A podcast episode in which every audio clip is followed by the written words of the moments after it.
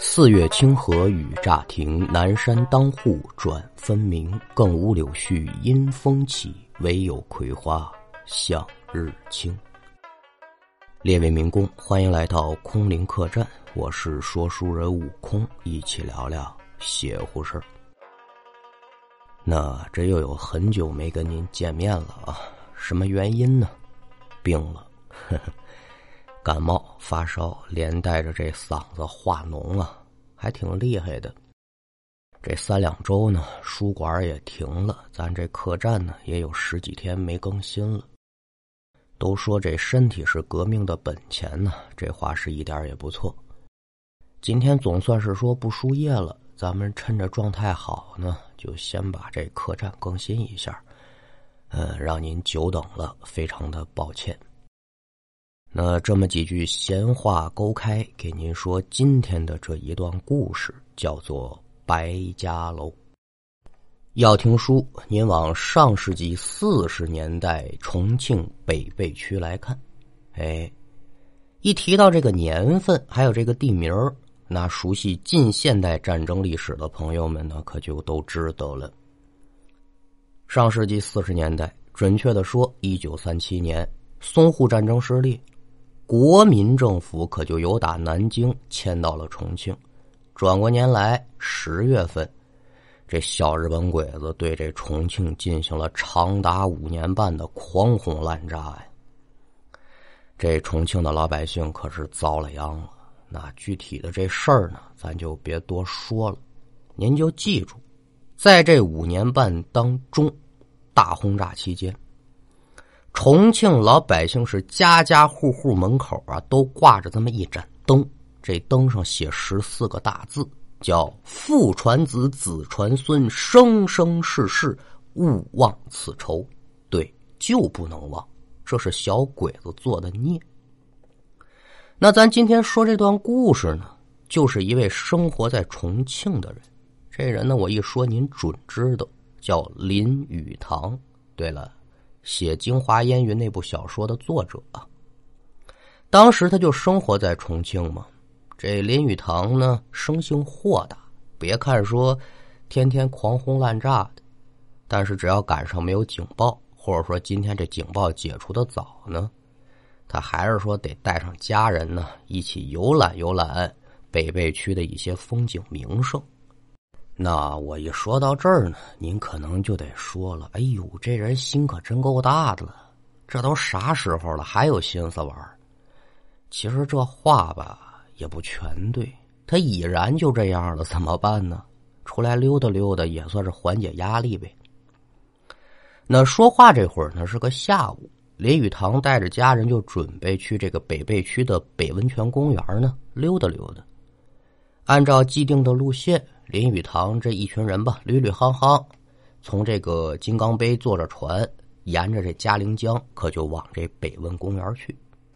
上了船，安顿好家人之后呢，这林语堂啊，就跟这向导有一句没一句的闲聊，一边聊一边看风景。看来看去啊，这林语堂就看到江东边这山体的崖壁之上，在群树环绕当中。立着这么一座孤零零的小楼，离得挺远。具体说这楼什么样式呢？看不清楚。但是说呢，在这个楼这位置啊，正好能看到嘉陵江。嗯，这楼修的好。心里这么想着，嘴里可就念叨出来了：“哎呦，对面山这房子可不错呀！”说着话，可就拿手点指。向导顺着手指方向仔细观瞧，这脸色可就变了。啊啊啊！这林先生，您说的不错，这楼它之前呢是挺好，可是说现在它没人住了，荒废好些个年了。林语堂可就有点纳闷了，这么好的房子，它怎么没人住呢？向导就说：“你要是问到这儿吧，嗯，我要不给您说，那也不合适。可是说呀。”我告诉给您，您别害怕啊！不要紧的，你说吧，这有什么值当害怕的呢？这房子，它它它它闹鬼！林语堂一介念书人，对于这些怪力乱神的事情，自然是不相信的。哈，那既然如此，那你看啊，离这北温泉公园呢还有一段距离，劳烦您呢给我讲讲这房子呀是怎么闹的鬼呀？可了不得了！这向导就把这事情怎么来怎么去就给林语堂讲了。到日后，林语堂就把这故事写在自己的回忆录里头。那这故事打哪儿说呢？得打二十多年前说起。说到这儿啊，得提这么一个人：中国著名的爱国企业家卢作孚，也就是中国的船王啊。那卢老先生这一生的事迹，当长篇的书来讲，是一点问题都没有。咱多了就别给您提了。跟您说一个事儿。一九三八年的时候呢，有一次宜昌大撤退啊，当时是迁徙了一百多万人。这一百多万人是谁迁出去的？就是卢作孚先生，四十多天迁走了一百五十万人，还有将近一百多万吨的物资。而且呢，老先生一生是致力于开发北碚，别的别说，咱前文书提那北温泉公园就是卢老先生。在原有的遗址之上一手创办起来的，那光有一个公园，它也解决不了老百姓实际的生活问题呀。在一九二五年的时候，卢老先生为了进一步的改善重庆地区的水利条件，筹备了一项大工程，叫嘉陵江小三峡。为了把这项工作干好，卢老先生特意请来了自己的好朋友，是一个留学归来的。又是庚子赔款委员会的委员，这人叫白敦荣。同志们，这人您可得记住了。为什么叫白家楼？这楼的主人他自然是得姓白才对了。这白指代的是谁？就是白敦荣。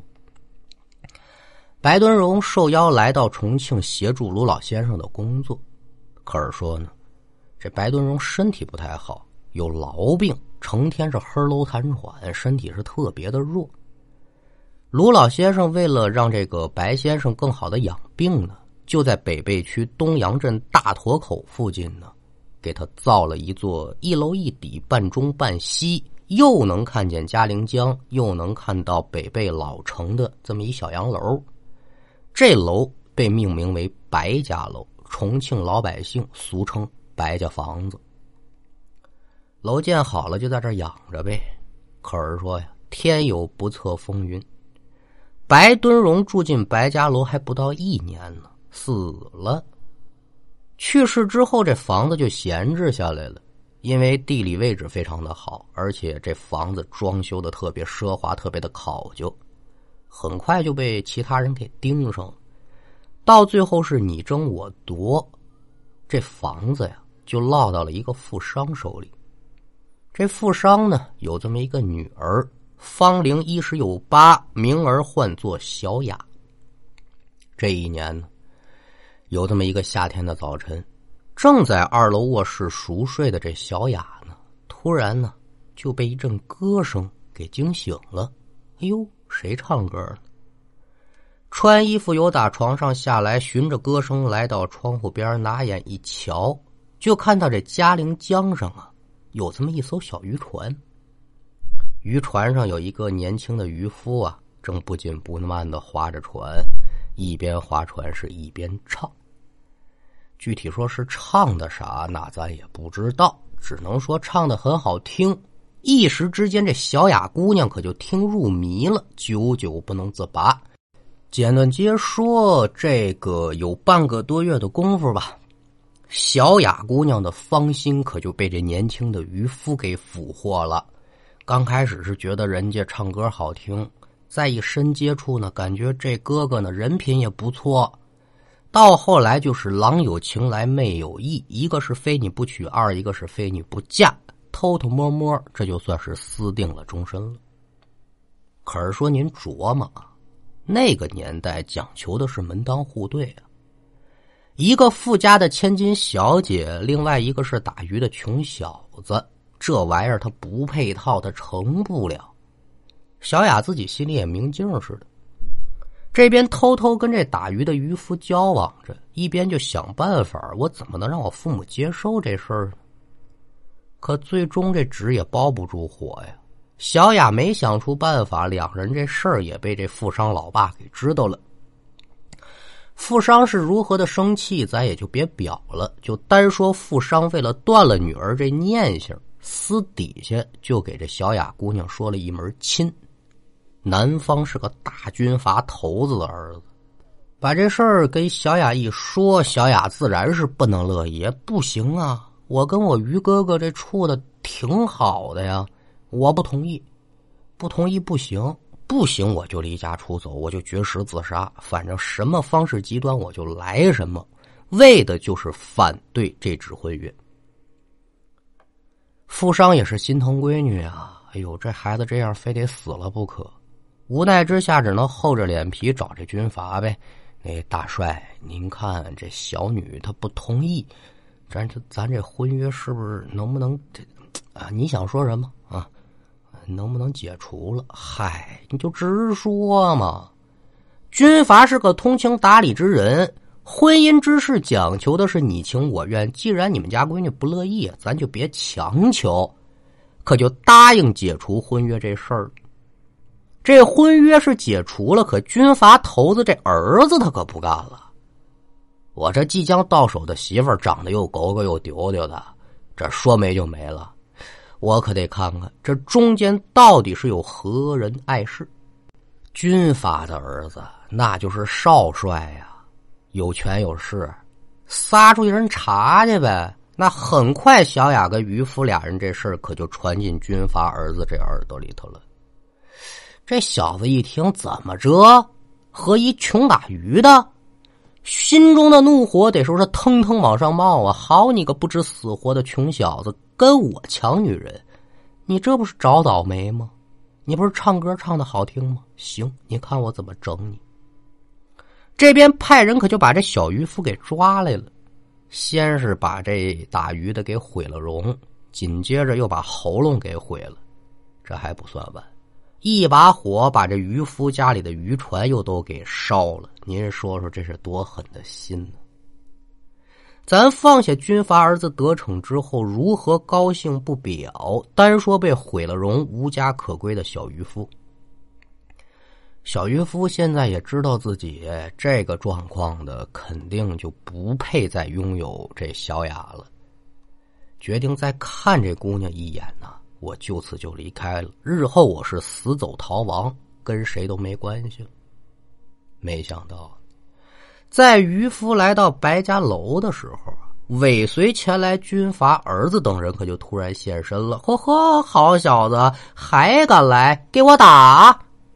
底下这些个狗奴自然是不客气，噼里啪嚓上去一顿打，最后是活活把这渔夫就给打死了。敢等得知此事的小雅跑出门外来查看，这渔夫已经不喘气儿了。哎呦，这姑娘这个疼啊，哥哥哎，哭得撕心裂肺。那就得说这小雅跟这小渔夫啊是有真感情的。眼看着自己的爱人死掉了，这姑娘您觉得她还能活吗？决然是不肯独活。拖着这个小渔夫的尸体，二人呢直接由打这悬崖上，可就跳下去了，直接掉进嘉陵江。那也就在小雅死后的第七天晚上呢，这军阀儿子呀就突然疯了，拿着把剪刀自己身上就咔咔咔这通乱戳呀。身边的人说：“哎呦，少爷您怎么了？玩命的拉，无济于事。”最后是眼睁睁看着这军阀儿子拿着剪刀捅进了自己的胸口，死了。那整个过程当中呢，军阀儿子这状态在外人看来就是自己这身体不受控制，一直在说呢，说求求你们救我呀！我不想这样，我控制不了我自己呀。那他是什么情况呢？您可就都知道了。军阀儿子这死太离奇了。调查不明白，这还不算完，白家楼也出事了。每天一到夜深人静的时候呢，甭管是身处白家楼当中富商的一家，还是路过白家楼的行人，他就总能听见一个女的呀，在那儿悠悠的唱歌，而且这声音吧还特别的熟，就是小雅。歌曲的内容也不是别的，就是渔夫每天唱的那首歌。除此之外呢，还能听见女人在那抽抽搭搭的动静。那这两件事情一出，所有的知情人可就都明白了，这是小雅的阴魂不散出来作祟了。富商一看，哟，这不行啊，我得赶紧找人呢。找来一位大师，又是净宅，又是给这小雅超度，反正是折腾一溜够。最后怎么样呢？没效果。那没办法，闹鬼的宅子就不能住了。富商就只能举家迁出，这白家楼自此可就变成空宅子了。而这故事可并没有因为富商的搬走而结束，也就不到一年的功夫吧，在这么一个下着大雨的夜里头，有这么一个深夜回家的男子，可就被这大雨挡在回家的路上了。这么大的雨，我上哪儿躲躲雨去？啊？找来找去，他可就看见无人居住的白家楼了。男子他不知道这楼没人住，心里想着我就甭打扰人家主家了，我就在房檐子底下避会儿雨，雨停我就走。那他想的是可不错呀。就在掸着身上的雨水站在房檐底下躲雨的时候，身后这房门是吱呀呀打开了。这男子吓跳，哎呦，怎么回事？一看这门开了，扭身朝屋里查看呢。有这么稍稍微弱的一点光线，这男的可就看见了。这屋子里的摆设呀都很旧，这也不像有人住的样子。估计这门呢就是没掩好。可也就在这时候呢，这男的就看见通往二楼的楼梯拐角那地方啊，有一团光亮，像蜡烛。这男的挺好奇，这到底是有人是没人呢？胆儿还不小。哎呦！我可打扰您了啊！我能进来吗？没回应，自己就奔着这楼梯口走。多大的胆子！也就在男子朝楼梯口走的时候呢，那团光啊，也跟着这男子的步伐呢，朝二楼移动。赶等这男的来到二楼的时候，他就发现呢，这团光亮呢，就停在二楼的拐角那地方，还真没猜错，就是这么一盏蜡烛发出的光。而且模模糊糊能看到烛光后面有这么一人影具体是男是女那分不清。拿着这蜡烛的人呢，好像就是故意等他。稍微停顿一下之后，他就朝着走廊的深处走了。胆子大，好奇，你好奇这个干嘛呀？问题是，哟，这是谁呀？诚心勾搭我是吧？我倒要看看。这男的呢，可就往这走廊深处走。可还没走两步呢，他就听到悠悠的歌声传入耳中。这声音很轻，而且略带忧伤，是一个女人的动静。这男人循着歌声呢，可就来到二楼的一个房间前，推开房门，这声音就是由打这里面出来的。男的拿眼往里观瞧啊，就看正对自己的窗户前呢，有一个背对自己、身穿白裙的女人。而且隐约间还能看到啊，这女人手上好像还横抱着一个什么玩意儿。这这，姑娘，你是真敢搭腔啊！这男子的声音刚出口，就看这女人伴随着歌声是悠悠的转过头。赶等女人把身子转过来之后，天上咔啦啦一道闪电划过，借着这个光亮，男子仔细一瞧，我的个妈呀！这魂儿差点没吓没了！哎呀，鬼鬼鬼！连滚带爬可就朝外跑。他不嫌自己跑得快呀，就恨自己少生两条腿啊。那您可就得问了：这男的瞧见啥了，吓成这样？转过身来的是一白衣女子，披头散发，在发丝之间是一张铁青狰狞的脸，这个嘴角还滴滴答答的往出淌血呢。全躺在前衣襟上了，一双血红色的眼睛正往外渗着血，死死的盯着这个男的。那这女人胸前横抱的呢，是一个浑身血肉模糊、面目狰狞的男人，俨然是一具死尸。虽说是死尸，但这男的的嘴一张一合，还会动。这这这这不用想也知道是死鬼呀！这男的吓坏了，撒开丫子可就往家跑，顾不上多大的雨了。那没过几天呢，这男人在白家楼遇鬼的事可就传开了。有些人对这个事情就深信不疑，说是啊，这地方准闹鬼，不闹鬼干嘛搬走啊？那有些人就觉得这是无稽之谈，这世界上哪有什么鬼呀？第一个秉承这种观点的人是谁呢？是一个姓沈的记者。为了验证自己的想法呢，他也是为了拆穿这男人的谎言，这沈记者就决定了亲自去白家楼住一晚上。当然了，为了安全起见，这沈记者呢腰里面别了一支枪防身呗。第一天晚上，这沈记者就躺在一楼这客厅的沙发里面，手里拿着枪啊。一夜也没敢睡。可是说呢，一直到东方鱼肚白，这屋中也没什么异常。这审计者暗自高兴了，把手枪放一边嘿，我就说嘛，哪有什么鬼呀？拿手揉揉眼睛，打了个哈欠。哎呦，我这一宿够累的，这懒腰还没抻完呢。敢等他再睁开眼睛。发现自己不在一楼的客厅，跑到二楼了。审计者心里面挺纳闷这这是怎么回事啊？心里也犯嘀咕：我刚才在一楼，怎么一个懒腰没抻完，我跑二楼了？这要是换做旁人，你遇到这种情况怎么办？跑？你知道这里不对劲儿。可是说这审计者他一根筋，还真是纯纯的唯物主义。心里面也知道不对劲儿，但是呢，他可没走。太好了，我这发现异常了，我就得多留一晚上。我倒要看看什么东西作怪。那好良言难劝，该死鬼啊！这天晚上呢，果然没让这审计者失望，又整整熬了一宿，啥事没有。还是天蒙蒙亮的时候，下意识的一揉眼睛，敢等再把眼睛睁开呢？发现自己又到二楼了，而且身边还站个人，披头散发，浑身是血，脸色铁青，一女子正朝自己笑呢。审计者当时一看，嚯，吓唬我是吧？没惯着他，妈呀一声，直接晕过去了，多泄气。那等这审计者再次醒过来的时候，就发现自己躺在这白家楼外头了，而且这会儿呢，已经是正午时分。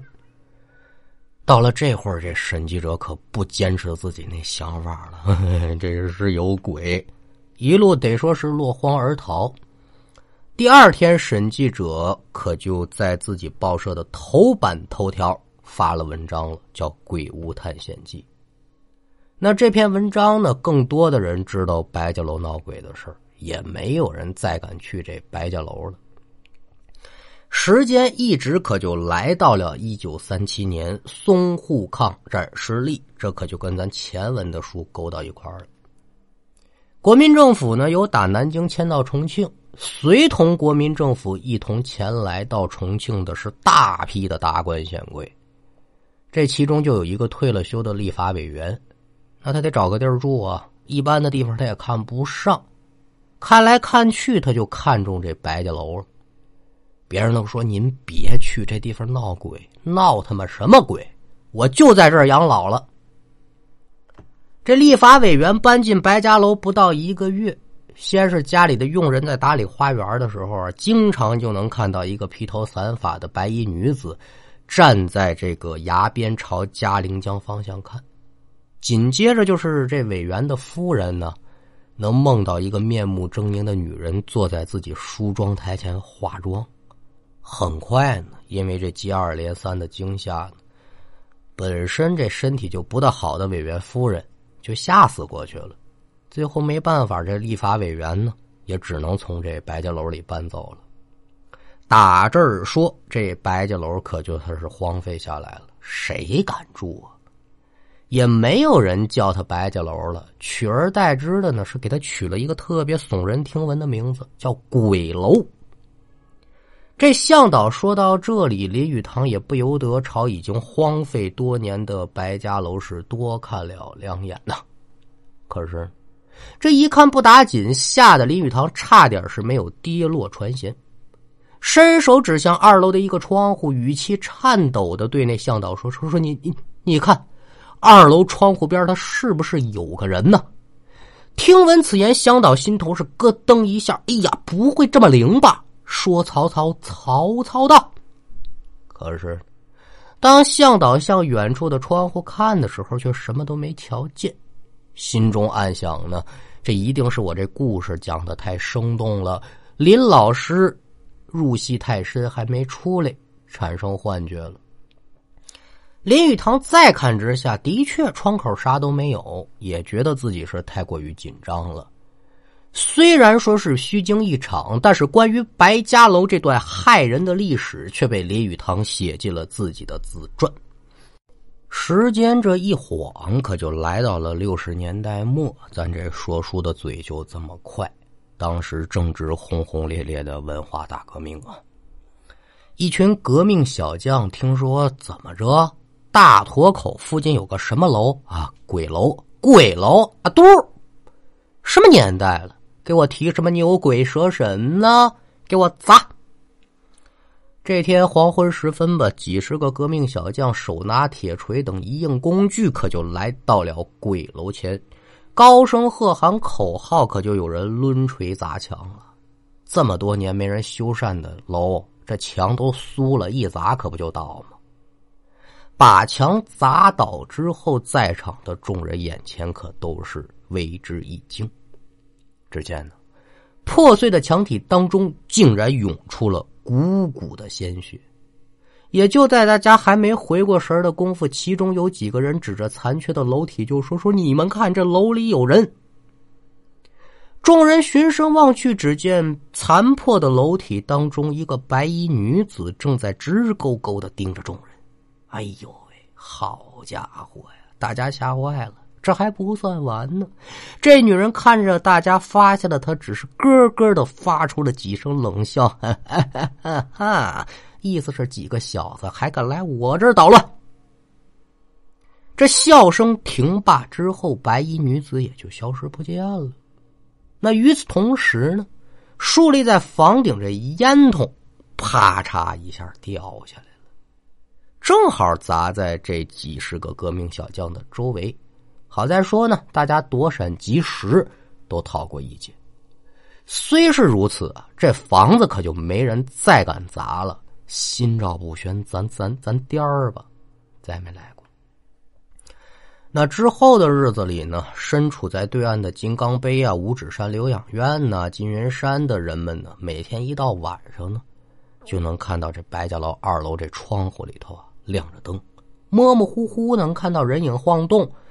有的人能说听到惨叫声，也有人说能听到唱歌声。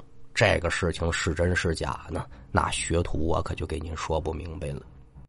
哎，这就叫问世间情为何物，只叫人生死相许啊！